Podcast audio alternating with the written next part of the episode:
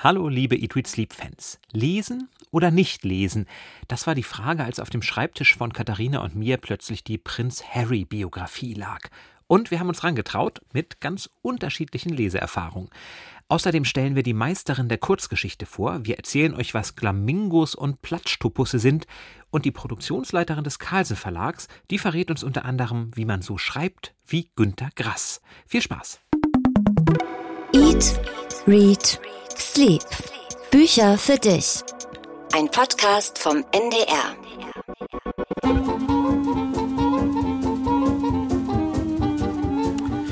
Katharina, das müsste genau deine Musik sein, absolut, oder? Absolut, absolut. 20er Jahre. Ja, und jetzt stell dir vor, eine Gartenparty, ein Pool, ein kleines Zelt, eine Band, die spielt, ein Riesenbuffet, viele Menschen mit Sekt und Champagnergläsern in der Hand und wir beide mittendrin. Ein Traum. Wann wird der wahr? Hast du es schon organisiert?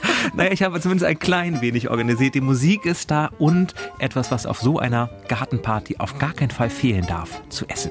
Aha, ich bin gespannt. Die literarische Vorspeise. Tablett. So, Vorsicht. Dankeschön. Es ist warm draußen, deswegen ist es schon ein bisschen zerschmolzen, was du vor dir siehst. Hm, drei, ich würde sagen Windbeutel. Richtig. Mit Sahne und Kirschen auf einem schönen roten Tablett. Du hast mir einen Löffel gegeben. Du, bist du sicher, dass ich das mit dem Löffel essen kann? Du kannst auch versuchen, es in die Hand zu nehmen, aber dann sieht es wahrscheinlich hier noch schlimmer aus als in meiner Küche. Denn Windbeutel zu machen, das ist eine Herausforderung, habe ich festgestellt. Das klang so einfach. Mach einen Brandteig, mach Sahne. Und hinterher, hinterher sah es aus wie nach einer Riesengartenparty mit 100 Leuten bei mir in der Küche. Echt? Wegen des Teiges oder wegen der Sahne? Wegen des Teiges, der klebt. Ganz mhm. furchtbar. Ja, ich weiß. Ich habe das auch einmal gemacht. Aber natürlich gibt es auch einen Hintergrund zu diesem Essen, außer dass es schön aussieht, denn das sind Windbeutel aus, ahnst du es? Eine Gartenparty von Musik. Catherine Mansfield. Catherine Mansfield, die große neuseeländische Autorin. Vor 100 Jahren ist sie gestorben, Anfang Januar, und sie hat ganz viele Kurzgeschichten geschrieben, unter anderem die Gartenparty.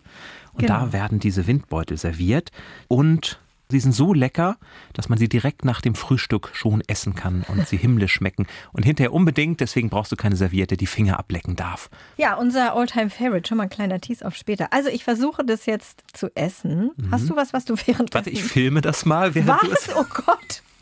Während Katharina versucht zu essen, kann ich ja vielleicht kurz erzählen, wer wir sind und was wir hier machen. Du, da bin ich gespannt, ob du filmen kannst und erzählen, ich was kann wir, filmen und erzählen. Guten Appetit. Mhm, wir, das sind Jan Ehlert und die kauende Katharina Marenholz und wir sind Redakteure beim Norddeutschen Rundfunk bei NDR Kultur und wir lieben das Lesen, wir lieben das Essen, wir lieben das Rumsauen, wenn ich mir das so anschaue. das alles in unserem Podcast Eat, Read, Sleep, den wir alle zwei lecker. Wochen bringen. Also ich bin jetzt überall voller flüssiger Sahne, aber schmeckt toll. Brandteig würde ich sagen, check. Sahne ein bisschen wenig Sahne steif. Ich verdoppel mal einfach die Rezeptangaben in dem Rezept, das wir euch online stellen. Catherine Mansfield, die Gartenparty, vielleicht ihre bekannteste Kurzgeschichte, erzählt aus der Sicht eines kleinen Mädchens, Laura, die längs läuft und plötzlich wird diese Gartenparty überschattet, denn der Windbeutellieferant erzählt, dass ein Mann aus dem Dorf gestorben ist. Und nun ist die Frage, sagt man die Party ab oder nicht? Und die bessere Gesellschaft sagt sie natürlich nicht ab. Natürlich nicht.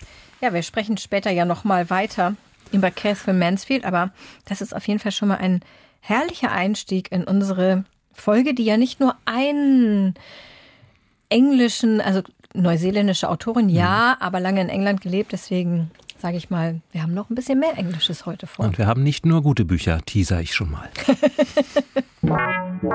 Die Bestseller Challenge.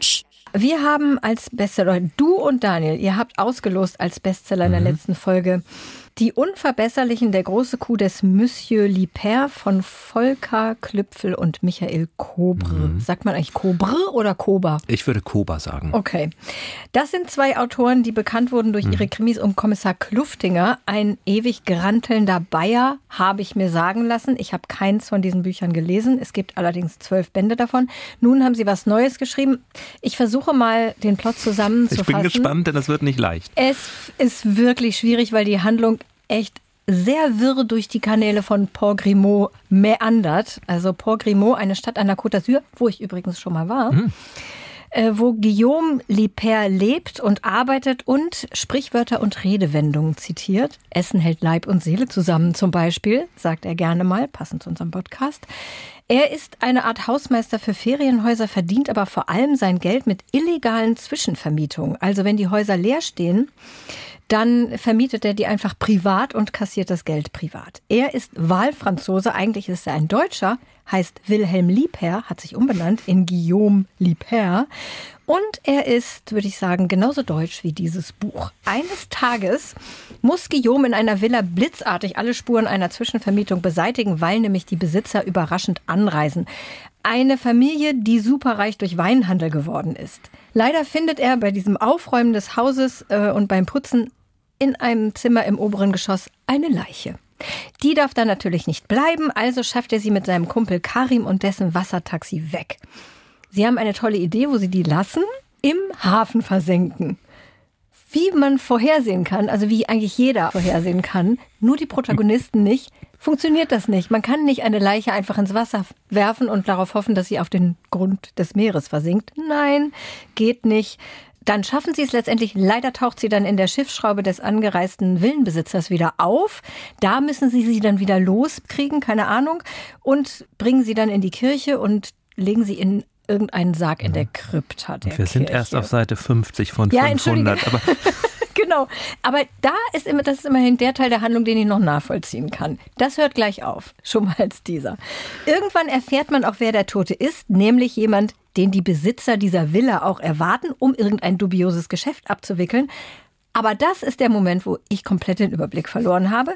Irgendwann suchen alle nach einem Schatz. Dafür verbünden sich dann Guillaume und Karim mit der Eisverkäuferin und Haschdealerin Jacqueline, die in Filmtiteln spricht, dem ex-fremden Legionär Paul, der Touri-Abzockerin und Handyladenbesitzerin Delphine und der 84-jährigen Lizzie inklusive deren Hund. Zusammen sind sie die titelgebenden Unverbesserlichen von der Côte d'Azur. So, Jan, du bist unser Mann fürs Positive. Ich brauch dich. Du, wenn du es so erzählst, klingt das unglaublich lustig. Nach einem Buch, das ich wahrscheinlich gerne lesen wollen würde.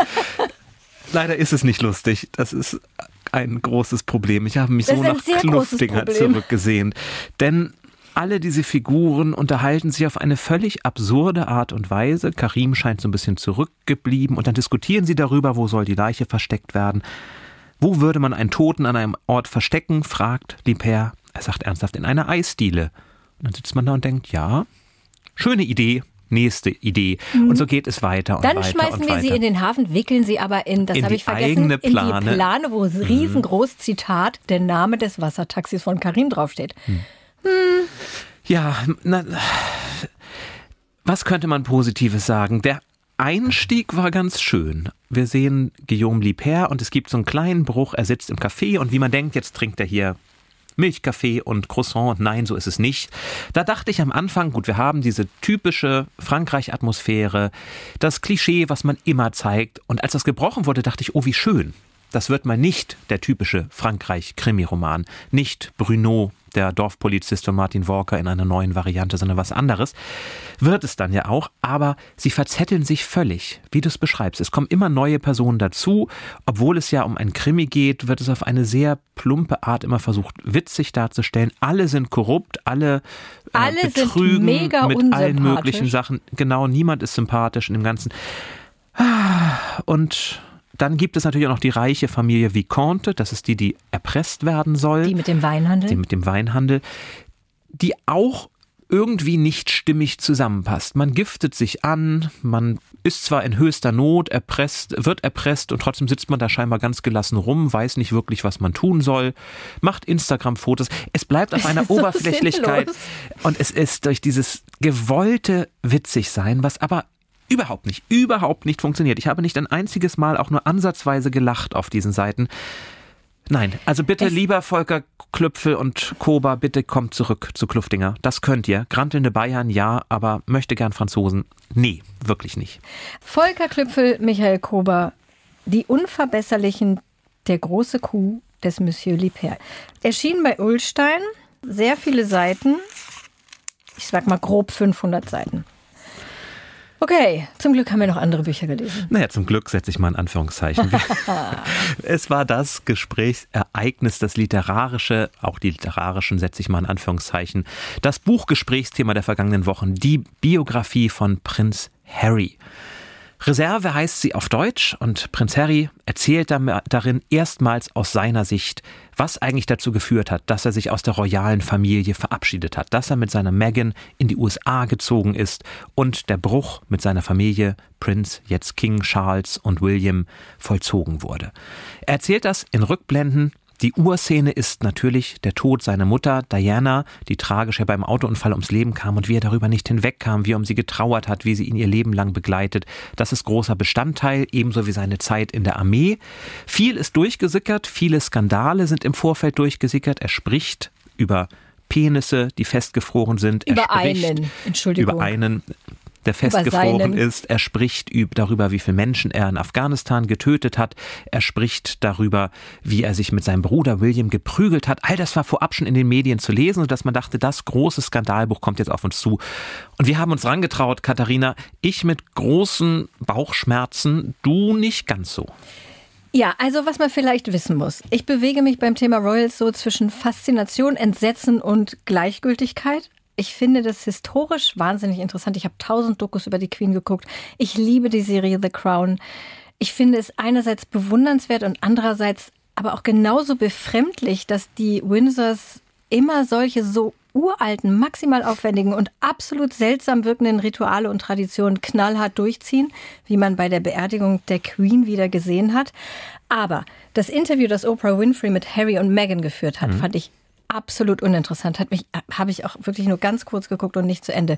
Diese aufpolierte Doku-Soap von Harrys und Megans Leben langweilig und ehrlich war ich auch ein bisschen abgestoßen, weil es so dermaßen inszeniert war und ich dachte noch so, boah, ey, das ist so jammern auf hohem Niveau, so mimimi. Und dann dachte ich, naja gut, egal, ich interessiere mich irgendwie schon so ein bisschen für die Royals. Ich lese das Buch gerne mit dir zusammen und habe erwartet, dass es doof ist. Und nach dem, was man vorher gelesen hat, war ich auch echt nicht so richtig motiviert. Aber es hat mich dann gefesselt. Es hat mich irgendwie gepackt. Ich habe das gern gelesen, tausendmal lieber als Koba und Klüpfel. Ich fand es interessant. Möchtest du erstmal sagen, wie du es fandst, bevor ich in Einzelheiten abdrifte? Weil das könnte lange dauern. Ich habe erst Prinz Harry gelesen, Reserve und dann Kluftinger. Und ich glaube, andersrum, ja, wäre es mir auch so gegangen, dass ich gedacht hätte, ach Mensch, das ist ja gar nicht so schlimm. Und doch habe ich mich über weite Strecken gelangweilt in diesem Buch, denn wenn man ehrlich ist, für alle, die das jetzt wegen Skandalen, Gerüchten, Gossip lesen, da taucht fast nichts mehr auf. Also alles Brisante wusste man schon vorher. Der Rest sind eher Selbstbespiegelungen, ist eher eine Abrechnung mit der Presse, die sehr intensiv geführt Extreme. wird, als mit der königlichen Familie. Die kommt sogar über sehr weite Strecken sehr gut weg. Also mhm. Prinz Charles lernt man da als liebenden, rührenden Vater kennen an vielen Stellen. Aber was mich geärgert hat, ist zum einen diese Selbstdarstellung, dieses Weinerliche, was du schon beschriebst, der Arme, dem man es einfach nicht recht machen kann, der gleichzeitig aber der starke, starke Mann ist, der damit prahlt, wie er in Afghanistan Menschen erschießt. Und das, das hat mich erschüttert. Wer so nebenbei sagt, sie sind nicht alle davongekommen, tröstete ich mich, mindestens zehn haben es nicht aus dem Graben geschafft. Trotzdem eine größere Bombe hätte das Ganze rund gemacht. Und man denkt sich, das sind keine Menschen, die angreifen. Das sind Menschen, die sind da, vermutlich Taliban, aber sie sind da und zeigen, tauchen auf und dann werden sie eben verfolgt, erschossen, ermordet. Und vielleicht ist das die Realität, aber die Selbstverständlichkeit, mit der er das so sagt, als der Mann, Mensch, ich hätte am besten noch viel mehr. Ich hätte die große Bombe geworfen. Ich hätte sie alle umgebracht. Das hat mich auch schon angewidert. Das hat mich auch angewidert. Das fand ich, ich fand auch diesen Militärteil, boah, der wirklich sehr lang. Ich fand in Teilen auch das ganz interessant, was man da erfahren hat. Ich meine, der ist ein Soldat, ne? Ich, also ich weiß nicht, wie man als Soldat denkt. Möglicherweise würden dir das andere Soldaten genauso mhm. erzählen, aber klar, das hätte man nicht machen müssen, hätte man, finde ich, auch äh, sehr viel rauslektorieren müssen. Da stimme ich dir total zu was ich als erstes dachte, so ja, es ist auch so ein bisschen eine Übung in Demut. Genau, was du meinst, man denkt, man weiß alles, weil es alles schon so zitiert wurde. Und das ist halt ja genau das, worüber er schreibt. Mhm. Dass die Presse alles aus dem Zusammenhang reißt. Und das stimmt auch in Teilen, weil da ist dann eine Szene, wo irgendwie ein zumindest negativ interpretierbaren Satz über Camilla schreibt. Er schreibt aber auch zehn ganz freundliche Sätze über sie. Und wenn man, wenn das aus dem Zusammenhang gerissen wird, dann denkt man, ach ja, nee, doof. Und das dachte ich, genau das dachte ich auch, als ich das gelesen habe. Da dachte ich so, oh nein, wie bescheuert. Er schreibt über seinen eingefrorenen Penis. Was soll denn das? Wer will denn das lesen? Aber im Gesamtzusammenhang fand ich vieles auch echt interessant. zum Beispiel diese Details über die Schlösser, wie viele Zimmer, wie das da aussieht in diesen einzelnen Schlösser, Balmoral, Sandringham, wie sich die Familie untereinander gegeben hat und gibt, dass wirklich niemals jemand die Queen umarmt hat. Also die Großmutter, die Mutter, das machen die einfach nicht. Ich fand das einfach vieles fesselnd. Und die Frage ist halt, warum liest man Biografien? Hm. Weil man etwas über ein Leben erfahren will, was man selber nicht lebt, was möglicherweise sehr weit von seinem eigenen ja, Leben entfernt aber, ist. Aber, ähm, zum einen finde ich, taucht da viel zu wenig auf. Die Hochzeit von William und Kate beispielsweise, anderthalb Seiten. Mhm. Mehr ist da nicht. Und da hätte ich gedacht, Mensch, da kann man doch so viel erzählen. Da haben das wir stimmt. Bilder vor Augen. Seine eigene Hochzeit, anderthalb Seiten. Mehr passiert da nicht. Dafür dann von mir aus gerne Details. Aber es wurde ja bereits recherchiert, dass vieles, was er da erzählt, schlicht nicht stimmt.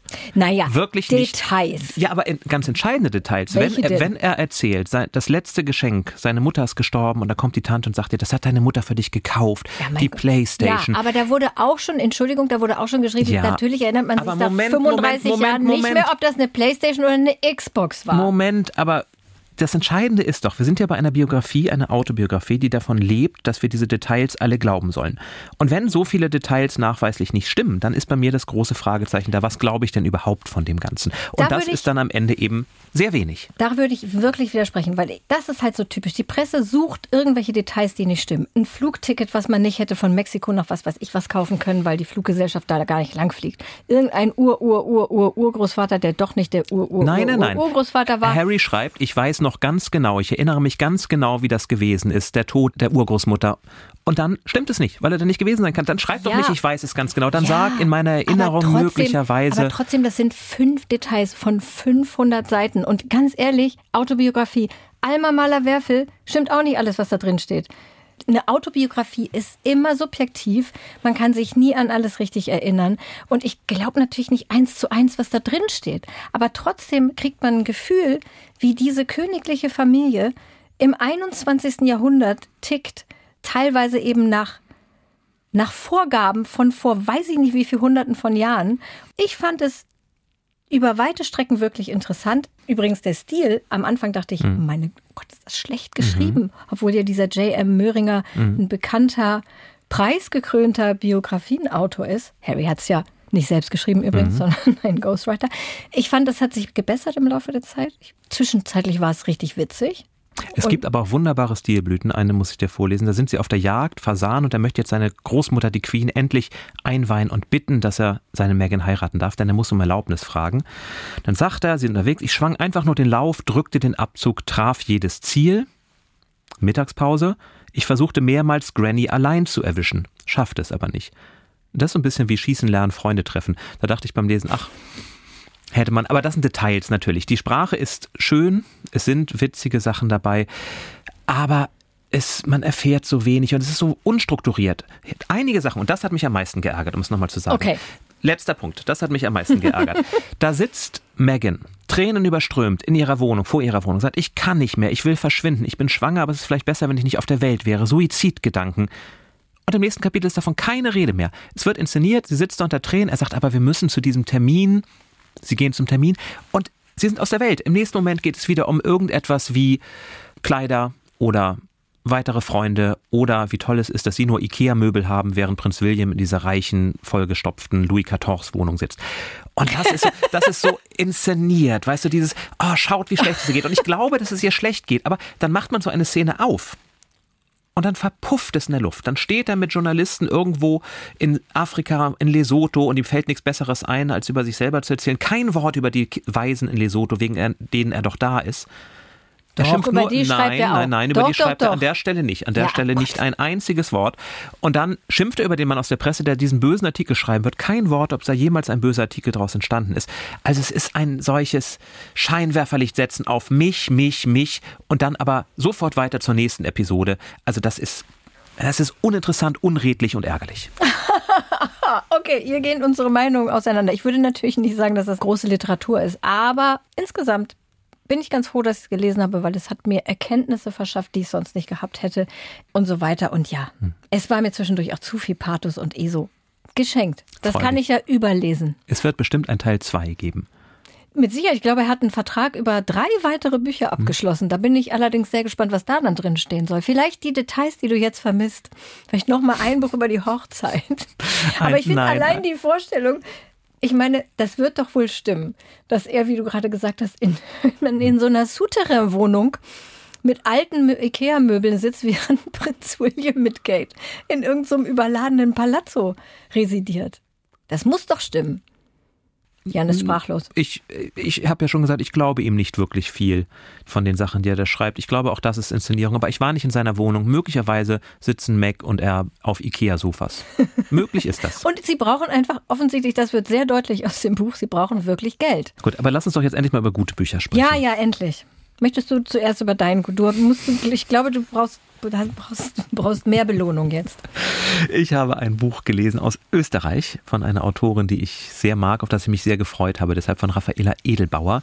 Die Inkommensurablen. Ein Titel, der vielleicht erstmal irritierend wirkt. Ein Fremdwort im Titel, was soll das sein? Allerdings. Inkommensurabel kommt aus der Mathematik und das sind die, die sich nicht vergleichen lassen, die nicht das gleiche Maß haben. Ach so, das ist ja mein Spezialgebiet. Könntest du da mal ein Beispiel nennen? ähm, ein Beispiel in dem Buch, also es sind zum es, es geht da um bestimmte Zahlen, inkommensurable Zahlen, die sich nicht, oh nee, das habe ich nicht verstanden, obwohl es in dem Buch erklärt mhm. wird. In dem Buch geht es aber um unterschiedliche Welten auch, die nicht zusammenpassen. Die Welt der Kultur und die Welt des Krieges beispielsweise. Da sind wir wieder bei Armee-Szenen. Denn es ist der Vorabend der Kriegserklärung des Ersten Weltkriegs, 31. August, und Hans, ein Pferdeknecht, reist nach Wien mitten hinein in diese Stadt, die sich darauf vorbereitet. Das Attentat auf den Prinz Franz Ferdinand ist längst gewesen. Das Ultimatum läuft aus. Am nächsten Morgen geht der Krieg wahrscheinlich los. Und man ist in diesem Strudel. Die Welt wird auf den Kopf gestellt. Alles ändert sich. Und plötzlich gilt eben das Kriegsrecht. Und Hans ist aber da als ein sensibler Mensch, er möchte eine Psychoanalyse machen, er trifft Clara, eine Mathematikerin, die am nächsten Tag ihre Promotion verteidigen soll, er trifft Adam, einen Adligen, der eigentlich viel lieber Musik macht, Schönberg spielt, und diese Welt, die bis vor einem Tag noch ihre Welt war, löst sich auf. Und im Laufe dieser Nacht, eine sehr rauschhaften Nacht, merken wir eben, wie alles zerfasert, wie nichts mehr gilt und wie Clara dann ihr Leben lang hingearbeitet hat auf diesen Punkt, äh, ihre Verteidigung. Und sie kommen an die Uni und sie ist besetzt. Da sind Burschenschaften, die sagen, du als Frau hast dir überhaupt gar nichts zu sagen, du kommst hier nicht rein. Sie schleicht sich trotzdem rein. Also so viele spannende Themen, so viel Zeitkolorit und das alles in 36 Stunden. Länger dauert diese Nacht nicht, die erzählt wird.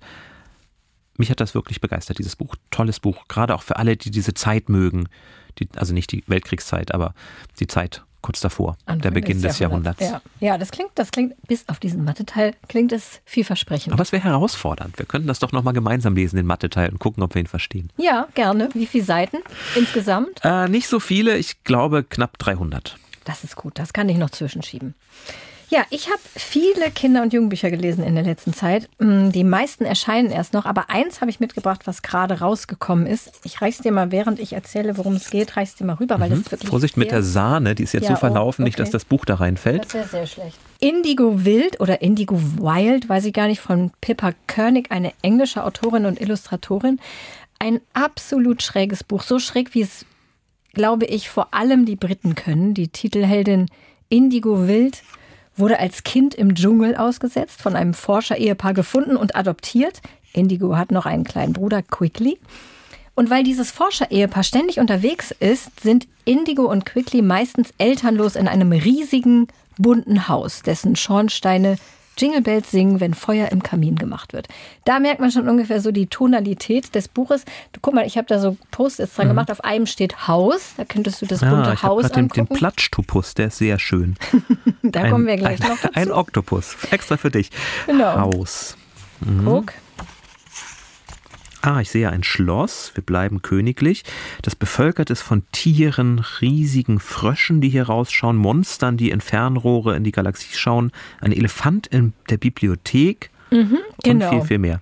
Indigo und Quickly sind nicht allein in diesem großen bunten Haus, denn das Forscher-Ehepaar, also ihre Adoptiveltern, haben sich zur Aufgabe gemacht, vom Aussterben bedrohte Kreaturen zu retten. Das Haus ist also voll hast es gerade schon ein paar gefunden, voll von magischen Wesen und seltsamen Monstern. Zum Beispiel gibt es Fischkins, halb Katze, halb Meerjungfrau, das Lama Graham, das sehr gerne Unterwäsche mag, glitzernde Glamingos, das sind glamouröse Flamingos. Es gibt Schnaubefanten, die durchs Haus trampeln und Stank oder Stank, ein regenbogenfarbenes Gas absonderndes Stinktier.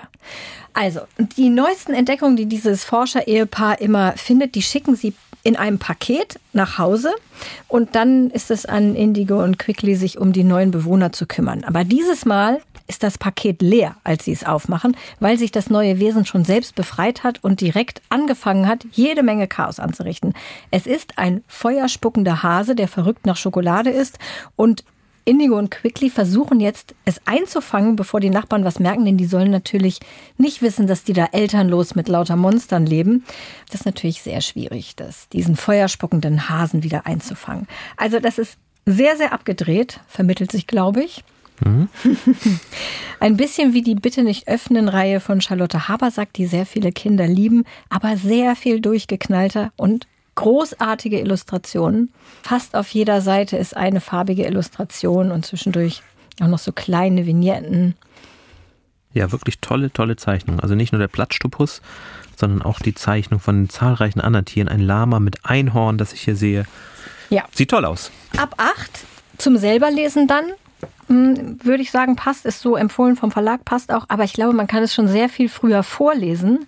Also wenn Kinder so dem Bilderbuchalter entwachsen sind und man, dann mögen die aber nicht so gerne, dass sie was vorgelesen kriegen, wo nur Text ist. Und das ist toll, weil einfach so viele Bilder sind, über die man dann auch noch reden kann. Also ich würde sagen, man kann es bestimmt schon ab sechs vorlesen. Indigo Wild oder Indigo Wild von Pippa Körnig, übersetzt von Caroline Fieseneber, erschien bei DTV und das ist auch der erste Band einer Reihe.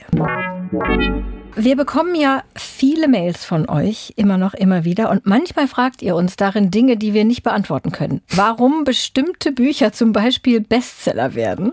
Mhm. Auch heute müssen wir da die das Antwort Cover, schuldig Das schöne bleiben. Cover. Genau, das schöne Cover, richtig. Dirk aus Kiel hat uns gefragt, warum nicht alle Bücher ein Lesebändchen haben. Ich hatte vermutet, dass das zu teuer ist. Hatte ich ihm auch so geschrieben, aber Dirk hat nicht locker gelassen. Das könne er sich nicht vorstellen, meint er. Und deshalb haben wir uns heute jemanden eingeladen, die solche und andere Fragen zur Ausstattung eines Buches beantworten kann. Heute zu Gast bei Eat, Read, Sleep. Gunther Laug, Produktionsmanagerin bei Carlsen. Hallo Gunther, herzlich willkommen. Toll, dass du ins Studio kommen konntest. Ja, hallo. Sehr schön, gefällt mir sehr, sehr gut bei euch. Und deswegen kriegst du natürlich auch was zu essen. Mittlerweile oh ja. schwimmen unsere Cream Puffs, unsere Windbeutel in einem Meer aus Sahne. Aber wenn du magst, ich habe hier noch einen Löffel für dich. Ja, sehr gern. Also, zumal die sind wirklich selbst gemacht. Die sind wirklich selbst gemacht. Ja, Wahnsinn. Die sehen ganz, ganz toll aus. Gunther hat einen riesigen Koffer voller ihrer Arbeitsmaterialien mitgebracht, die alle sehr, sehr edel aussehen. Das könnte jetzt ein bisschen riskant werden. Aber gut. Egal. Wir versuchen Vielen das. Dank. Das ist deiner hier, der okay. an der Ecke. Diesen habe ich schon angebissen. Wir teilen. Es sieht gut aus. Guten Appetit. Lass es dir schmecken. Vielleicht könntest du ganz kurz, bevor du den Mund steckst, einmal ganz kurz sagen, was heißt Produktionsmanagerin? Genau, also im Grunde genommen Verlag, wir machen Bücher, ganz klassisch und in Produktionsmanagement oder meiner Abteilung bekommen wir sozusagen die Texte und ähm, die Bilder, die Illustrationen von den Autoren und Autorinnen, Illustratoren, Illustratorinnen und wir Hersteller ähm, machen daraus das Buch. Das heißt, ähm, wir machen das Satz oder den Satz, das Layout, zum Teil auch die Covergestaltung selbst, die Papierauswahl. Wir beraten das Lektorat, ähm, wie, wie man den Inhalt umsetzen kann, sozusagen in seine äußeren Form, in seine äußeren Gestaltung. Die Kalkulation, Terminpläne gehören dazu, Organisation, mhm. Datenbanken. Also es sind auch sage ich mal, nicht nur die ganz, ganz schönen Themen, aber ich finde, es rundet es schön ab und genau, einfach das Produkt. Es hat auch mit Mathe zu tun, darauf kommen wir ja. gleich. Aber jetzt darfst du erst mal Danke. essen. Entschuldigung. Sehr gut. Ich kann ja schon mal was von, von den Sachen holen, ja. die Gun mhm. Gunther mitgebracht hat. Die sehen alle toll aus. Mhm. Super lecker. Mhm. Das ist ja toll. Und wie kann ich mir das vorstellen? Dann kommt bei dir tatsächlich eigentlich nur das Manuskript an, also ich sage jetzt mal 500 Seiten ausgedruckt und du kannst entscheiden, was machen wir damit. Also machen wir es groß, machen wir dann dickes Cover drum? Machen wir da Hochglanzpapier oder? Nicht ganz. Es ist schon eine Zusammenarbeit, aber im Grunde genommen hast du recht. Also wir bekommen das Manuskript, meistens Word, es ist digital ausgedruckt. Die Zeiten sind vorbei. Aber im Grunde genommen besprechen wir schon mit dem ähm, Lektorat, wie kann man dieses sozusagen umsetzen schön. Das vom, vom Buchformat an sich ist schon grob festgelegt. Ne? Also wenn es jetzt ein großer Schmöker ist, ein Historienroman und so weiter, ist es meistens, sagen wir mal, 14,5 mal 21,5 generell mhm. über ganz viele Verlage. Es soll ein großes, schmögerhaftes Buch sein. Eins, was vielleicht ein bisschen ähm, romantiker oder sensibler ist, ist oft schmaler. Frauenliteratur ist oft ein kleineres Format, handschmeichlicher. Ja, mhm. Jane Austen ist ganz oft eher ein kleines, hübsches Format. Genau, ja, genau, zum unser, Beispiel. Ich habe jetzt unser Catherine Mansfield Alltime Favorite, das ist auch ein mhm. ganz kleines Format. Ich mag das sehr gern und das, ich glaube, das mögen Frauen sehr gern. Männer haben es auch mal ein bisschen größer in der Hand. Also, ne, also Krimis sind ja oft ein bisschen ähm, ja, groß und dick, genau. Mhm. Also das wird schon von vornherein auch über Vertrieb und so weiter festgelegt. Da haben wir gar nicht so viel Einfluss. Es ist auch wirtschaftlich entschieden. Wir wollen maximales Aha. Papier ausschöpfen in den Maschinen, nichts wegschmeißen. Demnach ist das auch vollkommen in Ordnung. Aber wenn ich jetzt sozusagen als Prince Harry käme mhm. und sage, ich möchte mein Buch, möchte ich einfach aus Gründen 15 mal 15 groß haben und ähm, mit Goldrand. Mit Goldrand 632 Seiten. Also Prinz Harry bekommt das. Ah, das stimmt, glaube ich nicht. Nein, aber im Grunde genommen, wenn's, wenn er sagt, er möchte gern einen Roman in Meter mal einen Meter machen, dann wird es schwierig. Aber so bei so kleinen Schwankungen und wenn er darauf pocht, dann würde er das bekommen.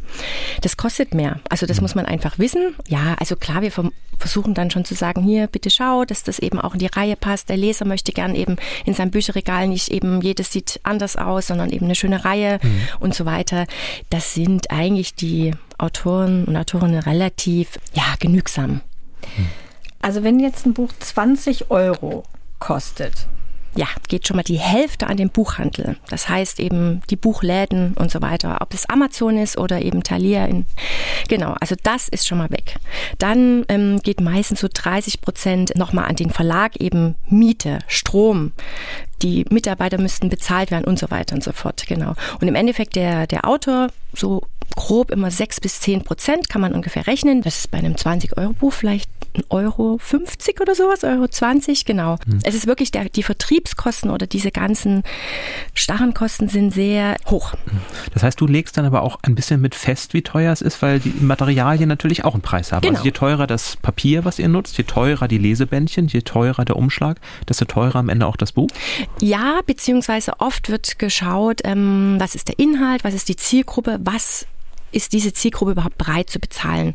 Also wir bei Carsen, wir schauen schon, dass die klassischen Romane nicht über 20 Euro kommen, eher so 16 bis 18.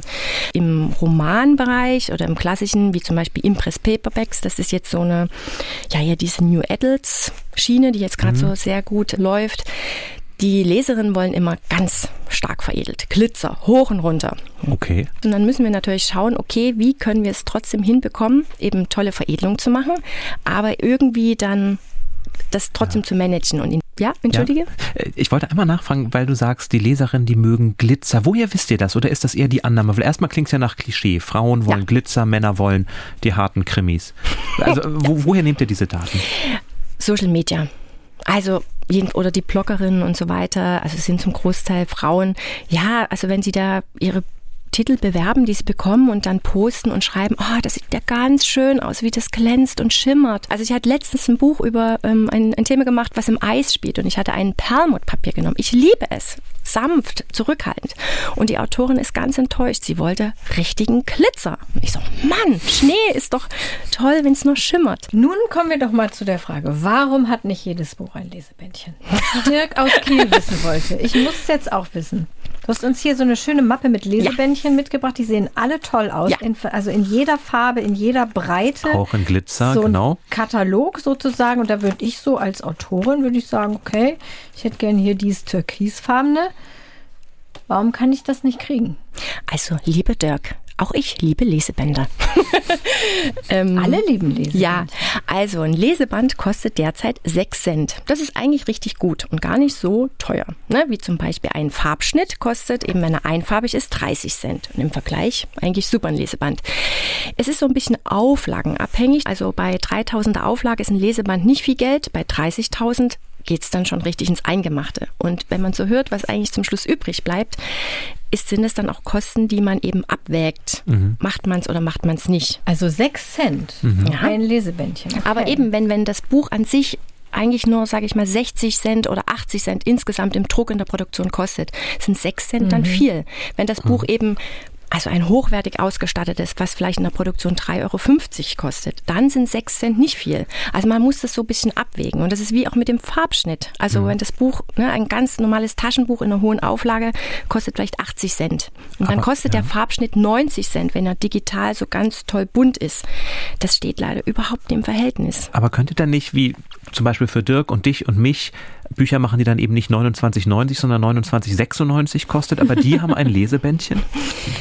Also ich finde generell müssen wir überlegen, ich glaube, die Bücherreise geht sowieso vom Standard und zum gut ausgestatteten Buch. Also, dass man eben dieses Zweitverwertung oder Mehrfachverwertung. Ich finde es ja toll, es gibt Bücher, die will einer nur lesen und schmökern und der andere möchte sie sammeln. Und dass man dann einen Unterschied macht. Im Endeffekt, der Verkaufspreis wird nicht bei den 6 Cent bleiben, weil 50 Prozent, demnach muss es dann vielleicht 32 Euro kosten. Aber im Grunde ist es ja egal. Ich fände es toll, wenn es in so eine Richtung gehe, dass man verstärkt das so Sammlerobjekte macht, schöne Bücher und Bücher, die gelesener werden. Jetzt hast du schon ein paar Mal Farbschnitt erwähnt. Das muss man, glaube ich, auch einmal erklären, was das überhaupt ist. Mhm. Hier, genau. Also ich habe euch ein Beispiel oder Beispiele mhm. mitgebracht. Genau, Farbschnitt ist sozusagen, wenn die Buchseiten, die Außenkanten bedruckt werden. Und es gibt jetzt ja relativ neu diesen digitalen Farbschnitt auch. Das bedeutet, dass es nicht mehr nur eine Farbe ist, sondern richtig Motive. Und wir versuchen natürlich da sogar, dass das Motiv mit dem ganzen Coverdesign zusammenspielt. Ja, das ist ein Fantasy-Buch, glaube ich, ne? Air Awoken. Genau. Und da ist auf dem, auf dem Cover und auf, den, auf der Außenseite der der Seiten eben sind so goldene Schnörkel. Und das habe ich auch schon ganz oft gesehen bei Bookstagrammern. Das heißt, die total ja. drauf abfahren. Ja, und das ja. ist ja manchmal auch nur in der ersten Auflage. Ja, dann. machen wir jetzt. Weil, Weil, im Grunde genommen, na, die Erstauflage ist, rela oder ist relativ hoch oder wir, wir stabilisieren die damit und sagen auch, übrigens, die Erstauflage ist toll ausgestattet die müsst ihr euch holen und danach geht es in den Standard, weil eben 90 Cent bei so einem digitalen Farbschnitt, das ist wahnsinnig viel. Das klingt viel im Gegensatz zu 6 Cent ja. für ein Lesebändchen. Hier so ein aufwendiger Schnörkelgold-Farbschnitt. Wirklich. Und ich finde es auch toll, was Exklusives zu schaffen ja. für den Leser, das eben auch anreizt. Und für uns, also mhm. diese Erstkosten, ne, die, die Übersetzerkosten, die Satzkosten, die Litokosten, das sind ja alles die Kosten, die in der ersten Auflage mhm. drin sind. Und somit kann man dann die Auflage stabilisieren und ähm, genau und auch einen Anreiz schaffen für die Zielgruppe, das muss ich haben. Wie ist es denn mit dem Papier? Also ich habe jetzt zum Beispiel eine ganz alte Catherine Mansfield-Ausgabe und wenn ich da durchblätter, kommt mir das Papier sehr dick vor im Vergleich ja. zu neuen Büchern. Hat sich da was getan in den Jahren oder was gibt es da für unterschiedliche Papiersorten? Genau, also auf jeden Fall hat sich was getan, wirtschaftlich, Umwelt, und so weiter und so fort. Ich denke, du wirst 100 Gramm haben, also ein eher sehr, sehr dickes, was sich nicht ganz so leicht umblättern lässt. Es ist aber nicht durchscheinend. Ne? Du wirst kaum sozusagen die Rückseite des Textes sehen. Und vielleicht ist es auch sehr schwer, dein Buch. Ich will auch mal, ich will auch mal Jans Mensch. Weil es ist ja schon ein Unterschied zwischen ähm, 100 Gramm auf 500 Seiten als 60 Gramm. Genau. Und ja, also es ist erstmal eine wirtschaftliche Entscheidung auf jeden Fall, weil klar, das Kilo entscheidet, aber auch die Schwere und eben auch der Materialverbrauch. Ich finde oft eben bei so einem Schmögern, wenn man die nur lesen möchte und es geht um den Inhalt und ah, die schöne Geschichte, dann ist es auch okay, wenn es ein dünneres Papier ist. Oder oft sind auch die Themen, wenn es ein sensibles Thema ist, ist es doch toll, ein feines Papier zu haben und nicht so ein derbes, was so, uh, also demnach, also man kann es ja darauf abstimmen. Und dann hast du uns jetzt hier noch so einen, so einen dicken Ordner mitgebracht. Ich glaube, trägst du den die ganze Zeit in deinem, Immer. In Fünf Kilo. Dir rum? Ich habe ganz tolle Oberarme. Hier ist alles voller herrlicher Papiere ja, das in sind, allen Farben. Genau, Einbandmaterialien, also jetzt aus dem Hardcover-Bereich, eben Bezugsmaterialien, das heißt eben das, das Hardcover, was, was ihr dort auch habt, ähm, mhm. sozusagen dieses ähm, Material außen, aber eben auch die Vorsätze sind da drin. Vorsätze? Ja. Neues Fachwort. Neues. Achtung, erstmal, wir bleiben noch mal einmal kurz bei das Hardcover. Also das ist dieses, was ich manchmal am Buch unter dem Umschlag auch so fast wie Stoff anfühlt. Genau, ne? genau. Das es kann. Laienimitat sein und so weiter. Ich hatte just jetzt mit einer Druckerei wegen Leder haben wir gesprochen. Ich habe mich Hm. für Leder interessiert und sie hat gesagt, bei 10.000 Büchern brauchen wir ungefähr 3.000 Kühe. Können wir machen, die dürfen aber vorher nicht irgendwo angestoßen sein. Ich habe so schallend gelacht, weil ich habe nie darüber nachgedacht. Also es gibt Lederimitat, also diese Einbandmuster Ah, okay. sind Lederimitat, aber es gibt nach wie vor noch ähm, Verlage, die echtes Leder benutzen. Und ich finde das krass. Also heutzutage 3000 krass. Kühe, ja. Okay, jetzt aber zum Thema Vorsatzpapier. Dann musst du vielleicht auch einmal kurz erklären, was das ist. Genau, also Vorsatzpapier hat jedes Hardcover und das hält eigentlich den Inhalt, der sozusagen den Textinhalt auf einzelnen Bögen gedruckt wird, zusammen mit der Außeneinbandpappe zusammen. Und ähm, wenn du zum Beispiel dein Buch nimmst und einmal so aufschlägst, dass die Einbände ganz oben und ganz unten sind, kannst du oben reinschauen und siehst ein Loch. Oh, oh, es fällt fast auseinander. Genau, und da sieht man eben dran, dass wirklich eigentlich nur dieses Papier den Einband mit dem Inhalt zusammenhält. Und das ist sozusagen die Aufgabe des Vor- und Nachsatzes. Jetzt mal Hand aufs Herz. Daniel ist nicht hier, unser dritter Host, aber Daniel behandelt seine Bücher oft nicht so gut. Da Das wird stimmt reingeschrieben, Eselsohren, Colaflecken. Ja. Wie geht dir das, wenn du solche Bücher siehst? Naja, also ich finde es schön, das zu gebrauchen, weil es ist eben, und, und, und er erzählt ja auch eine Geschichte, ne, dass wenn einer das immer bei sich trägt und dann hat es irgendwann Spuren, jetzt willkürlich hier Seiten rausreißen, weil man mal eine das Notiz macht machen nicht. will. Das Genau. macht Daniel nicht. Okay, das ist nicht so. Aber das ist ganz interessant, weil die Kulturen so unterschiedlich sind. Wir Deutschen sind ja so eher ganz, ah, das heilige Buch, wir sammeln es, wir sortieren es nach Farben. Und ähm, andere ähm, Länder sind da ja eher oh, gelesen und weg damit. Also ich glaube, in Deutschland schmeißt keiner ein Buch weg. Es geht entweder in Secondhand oder man verschenkt es oder irgendwie, aber dass das wirklich mal eine Papiertonne landet, da hat man irgendwie Herzschmerz. Ganz Andere komisch. Länder machen das mal. Ach ja, ja, Ja? ja. Wo ja. hast du Beweise? Naja, bringe ich mit. Also, nein, aber ich weiß, glaube ich, schon auch in den USA, dass auch viele lesen und das, was sie gelesen haben, die Seite rausreißen. Erstmal ist es Gewicht, dann hat man weniger, habe ich gelesen. Ja, also ich Ach glaube. so, nach jeder gelesenen Seite. Zum Beispiel, ja. Also das ist, glaube ich, Oh Gott. Nein, also das, da darf man sich auch nichts vormachen, dass eben, also da ist ja auch die Produktion ganz anders, ne? Also die haben ja tolle Veredelungen, fantastische Cover, aber oft sind die im Materialauswahl, ne? Die haben ja auch, wenn man merkt, dass das Papier oft so komisch gewellt ist. Habt ihr das schon mal gesehen, wenn ihr das aufmacht?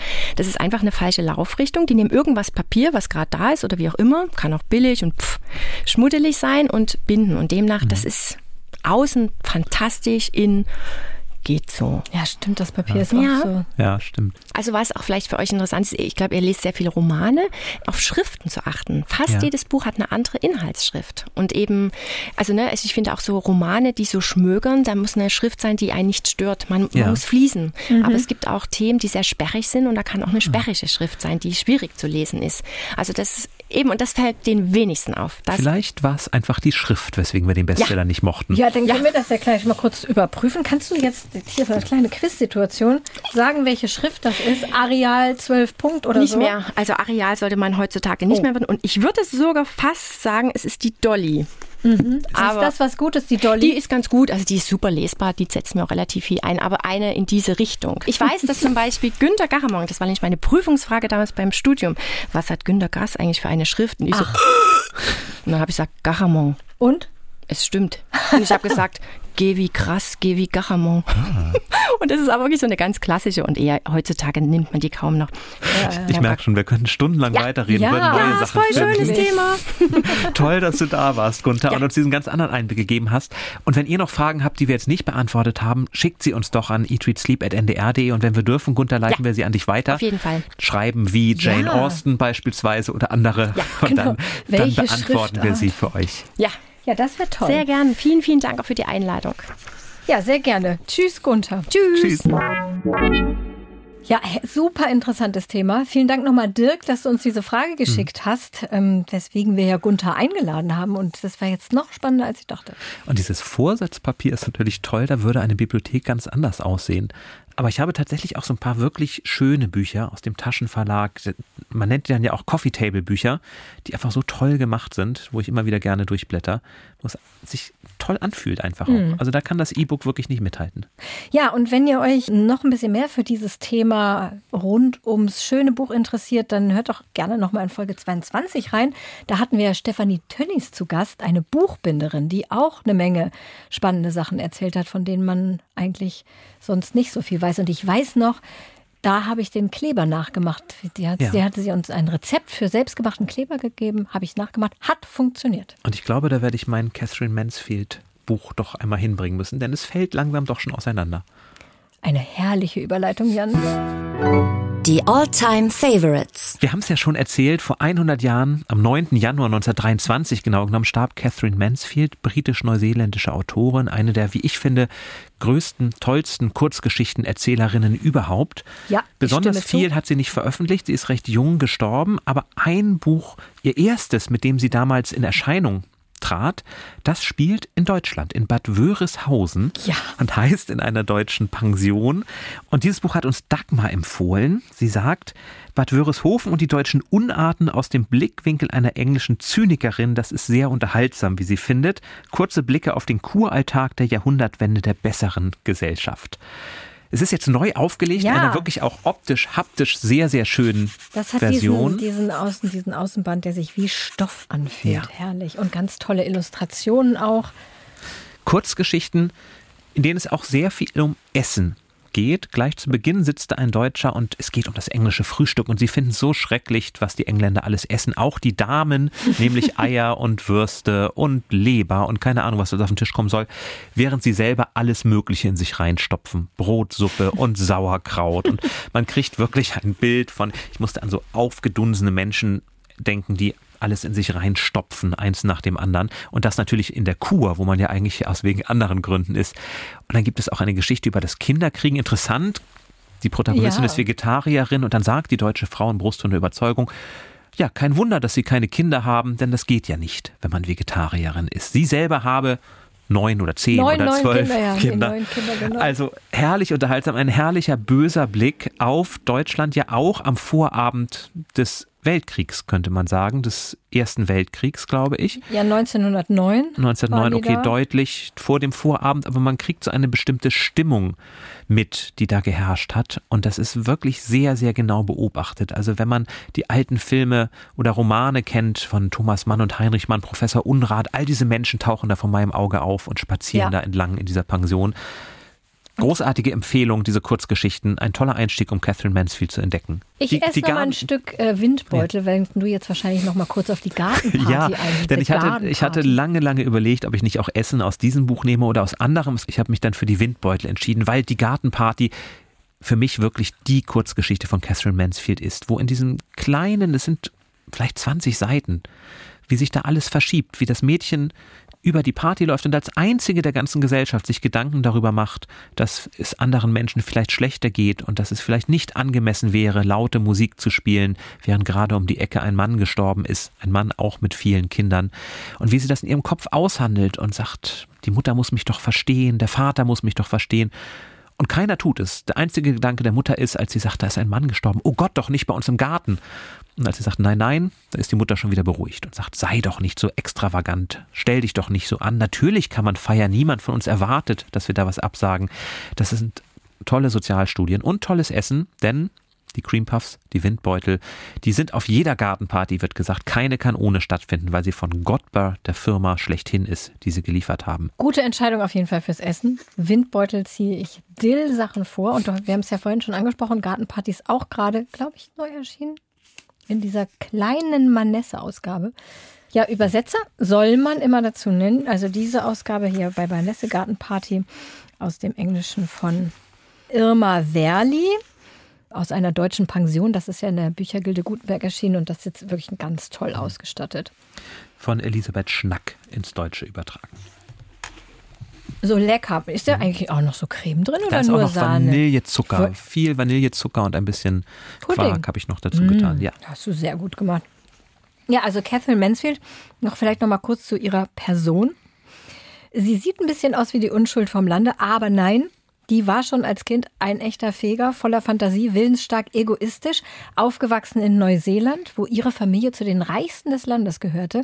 Und dann mit 15 hat sie ihr Vater nach England aufs College geschickt, wo sie Ida Baker kennengelernt hat, die ihre wirklich BFF, ihre beste Freundin fürs Leben und für immer geworden ist. Und Catherine wollte schon immer Schriftstellerin werden. Ihr großes Vorbild war Oscar Wilde wohnt dann nach dem College bei einer befreundeten Familie, stürzt sich in eine Romanze mit einem der Söhne, wird schwanger, heiratet einen anderen und daraufhin schickt die Mutter sie nach Bayern in hm. diese Pension. Da ist sie 21, äh, als sie das aufschreibt auch, diese Beobachtungen, die sie da macht, da hat sie dann eine Fehlgeburt und steckt sich beim nächsten Verehrer mit Tripper an. Und das ist tatsächlich fatal weil das damals nicht heilbar war und daraus ja immer sehr viele Folgekrankheiten erwachsen. Und Catherine ist dann bis ans Ende ihres Lebens wirklich andauernd krank. Also die mhm. hat vor allem Tuberkulose und heiratet dann auch irgendwann. Der Ehemann ist aber relativ nutzlos. Stattdessen kümmert sich halt Aida immer um sie und reist mit ihr quer durch Europa immer auf die Suche nach dem besten Klima für die Tuberkulose organisiert Therapien und Kuren und alles Mögliche, aber Catherine Mansfield stirbt tatsächlich schon mit 34 Jahren und hat nie einen Roman geschrieben. Wer mhm. weiß, ob sie es sonst gemacht hätte, aber 73 Kurzgeschichten. Und äh, die gelten, du hast es ja am Anfang schon gesagt, wirklich als wegweisend für moderne Short Stories. Und deswegen werden sie auch immer im Englischunterricht gelesen, zumindest in meinem. In meinem nicht. Nein. Nein, ich habe sie später ah. gelesen. Sie war übrigens auch die Trauzeugin von D.H. Lawrence. Ja. Schriftsteller habe ich gelesen. Also sie hat dann schon den Schritt geschafft in diesen Zirkel der Literatinnen und Literaten. Und es gibt Gerüchte, dass sie eine Affäre mit Rainer Maria Rilke hatte. Mm. Denn beide waren zeitgleich in der Schweiz in einem Hotel. Und ein Buch von Ali Smith, der großen britischen Autorin mhm. Frühling. Das erzählt tatsächlich diese Geschichte Echt? und da erfindet sie dann, dass eine Affäre stattgefunden hat. Beweise gibt es dafür nicht. Ach, das wusste ich gar nicht. Sehr interessant. Dann lese ich das nochmal. Ach, wusstest du nicht, wäre so eine schöne ja, Quizfrage ja, geworden. Wäre schöne Quizfrage geworden. Das Quiz. Ein Buch in einem Satz, Katharina. Eine schöne, alte, traditionelle ja. Kategorie.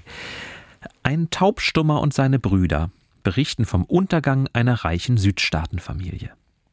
Ein Taubstummer und seine Brüder berichten vom Untergang einer reichen Südstaatenfamilie. Ich warte mal entspannt auf Multiple Choice. Aber Südstaaten, das ist doch deins eigentlich. Südstaaten, oder? ja, also würde ich jetzt sofort sagen, vom Winde verweht. Ist das also vom Winde verweht? A. Nein. Ist das Schall und Wahn? B. Oder ist das Josef und seine Brüder? C. Also vom Winde verweht auf gar keinen Fall. Schall und Wahn, was ist das? Habe ich noch nie was von gehört. Ist das eine Bildungslücke bei mir? Sag mal Womöglich den Autor. William Faulkner. Ah, Schall und Wahn. Hey, William Faulkner, Schall und Wahn, ich kenne alles. The Sound and the Fury, vielleicht sagt dir das was. Ja, genau. Ich habe es im Englischen noch nicht gelesen. Mhm. Ähm, Josef und seine Brüder habe ich... Mm, darf man wahrscheinlich nicht sagen, aber ich die, den Plot jetzt nicht so parat, glaube ich aber nicht. Ich würde sagen B. Schall und Wahn von William Faulkner. Mhm. Das ist richtig. Passt auch so zu Taubstumm, Schall. Ja, es, es wird, das war das Radikale an diesem Buch damals, dass das erste Kapitel, es sind vier Kapitel, die von unterschiedlichen Erzählern getragen werden. Das erste Kapitel ist aus der Sicht von Benji und Benji ist geistig nicht voll entwickelt, kann nicht sprechen, kann eigentlich nur Geräusche machen und erzählt trotzdem dieses Kapitel in seinem Kopf vom Untergang der Compsons, einer Familie in den Südstaaten. Und ich musste das reinnehmen, weil, verzeih mir den Seitenhieb, Prinz Harry beginnt sein Buch mit einem Zitat von William Faulkner. Und ich dachte, wie schön. Und dann kommt auf Seite 10 ungefähr ich habe auf brainyquote.com dieses Zitat gefunden und gedacht, wie passend mein Leben. Wer war eigentlich dieser William Faulkner, dass ich noch nie was von ihm gehört hatte? Und mein Gott, also Nobelpreisträger der englischen Sprache, man muss die Bücher nicht gelesen haben, aber als Prinz hätte ich doch gedacht, zumindest schon mal gehört und dass auch dieses Zitat von brainyquote.com ist. Ja, das, das habe ich mir übrigens angeschaut. Da gibt es dann Inspirational Quotes, Motivational ja, Quotes. Was meinst du wohl, wie Instagram oh je, funktioniert? Oh je. Deswegen dachte ich, lasst uns einmal William Faulkner ehren und sagen, ein, wirklich ein großer, großer Autor und Schall und Wahn. Nicht allzu leicht zu lesen, aber wohl sein wichtigstes und bekanntestes Werk. So, ich habe Fun Fact für dich. Und ich muss dir jetzt leider schon sagen, es wird kein Multiple Choice geben. Oh. Also entweder weißt du es oder nicht. Es ist eine Frage, die Ute mir geschickt hat. Vielen Dank, Ute. Kam zur rechten Zeit. Der internationale Schriftstellerverband heißt PEN. Mhm. passend natürlich, Pen gleich Stift, aber Pen ist auch eine Abkürzung. Mhm. Wofür stehen die drei Buchstaben P, E und N?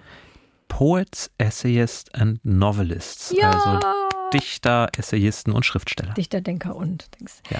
Ja, genau. Und da konnte ich kein Multiple Choice machen, weil ich mir nichts Sinnvolles eingefallen ist, wofür P sonst noch stehen könnte. Sehr gut. Das gibt dann aber zwei Punkte, oder? Wenn ich es ohne Ja, das gibt auf jeden schön. Fall zwei Punkte. Ich schreibe es mir kurz auf, damit ich es auch hinterher recht, richtig zusammenrechne. Prinz Harry ist Mhm. ja nicht das erste Mitglied der königlichen Familie, was seine Memoiren veröffentlicht hat. Das haben vor ihm schon viele getan, unter anderem sein Onkel Edward, der Achte, der Wallace Simpson geheiratet hat. Aber welcher amtierende König, welche amtierende Königin hat also während er oder sie noch König, Königin war, seine Memoiren veröffentlicht? Mhm. War das Heinrich der Achte? Du weißt, der mit den vielen Mhm. Frauen. War das Richard der Erste, Richard Löwenherz? Oder war das Queen Victoria? Wem traust du es zu? Also, Richard Löwenherz hatte, glaube ich, andere Sorgen, als seine Memoiren zu veröffentlichen. Heinrich der Achte würde ich so vom Ego her schon zutrauen. Aber auch da, weiß nicht, setzt sich Heinrich der Achte hin und schreibt seine Memoiren Vielleicht mit hat er so einen einer, Ghostwriter, mit so einer, ja, eine bestimmt. verstorbene Frau als Geist.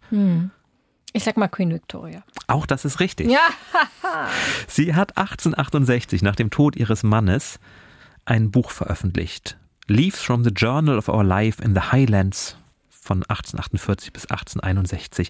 War sofort ein Bestseller. Alle wollten wissen, wie denn die königliche Familie in den Highlands unterwegs ist, was sie isst, was sie picknickt, was sie Siehste? beschäftigt. Ihr Sohn fand es ganz furchtbar und hat gesagt, das ist alles Geschwätz, was sie da veröffentlicht hat, Queen Victoria. Aber sie selbst hat es gemacht und Das war damit, ich soweit ich weiß, die erste amtierende Königin, die so intime Einblicke gegeben hat in ihr Leben. Das ist eine Bildungslücke bei mir, das muss ich lesen. Okay, meine äh, zweite Kategorie ist Märchen. Man denkt ja, jedes Märchen beginnt mit den berühmten drei Worten, es war einmal, aber tatsächlich trifft das nur auf die Hälfte der Grimmschen Märchen zu. Welches der folgenden Märchen beginnt nicht mit Es war einmal? A. Rumpelstilzchen, B. Hans im Glück, C. Die Sterntaler, D. Rotkäppchen. Hans im Glück. Warum weißt denn du das? Ich Hast weiß. du hier geluschert Nein, bei mir? Ich, ich, als du das sagtest, hatte ich sofort Hans im Glück im Kopf, weil ich das irgendwann mal gehört haben muss, also noch vor dem Multiple Choice. Mhm. Ich weiß nicht mehr woher, aber ich weiß, dass ich weiß, dass ich es weiß. Ich weiß, dass ich es weiß. Das ist doch die Hauptsache. Zusatzfrage. Womit fängt es denn an?